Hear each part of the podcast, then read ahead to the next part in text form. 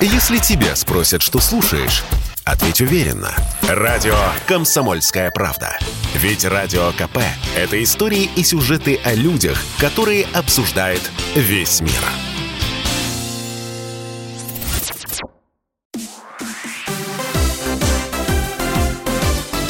Новости спорта. ЦСКА оказался в шаге от победы над «Динамо» в 1-4 финала Кубка Гагарина. Третья встреча серии, прошедшая накануне на арене в Петровском парке между ЦСКА и «Динамо», завершилась со счетом 2-1. Счет в серии до четырех побед стал 3-0 в пользу армейцев. Четвертый матч противостояния, который может оказаться заключительным, пройдет также в Петровском парке 23 марта.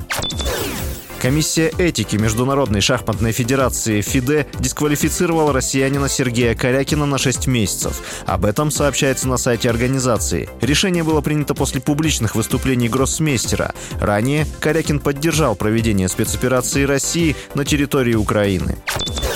Союз Европейских футбольных ассоциаций разрешил командам-участникам 1-4 финала Лиги чемпионов, Лиги Европы и Лиги конференций дозаявить легионеров из чемпионатов России и Украины для участия в турнире. Об этом сообщает пресс-служба УЕФА.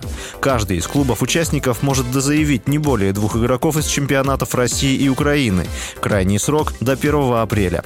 Ранее Международная федерация футбола разрешила иностранным футболистам из чемпионата России приостанавливать действие контрактов с клубами в одностороннем порядке на срок до 30 июня 2022 года, после чего они могут до конца сезона перейти в другую команду. С вами был Василий Воронин. Больше спортивных новостей читайте на сайте sportkp.ru Новости спорта.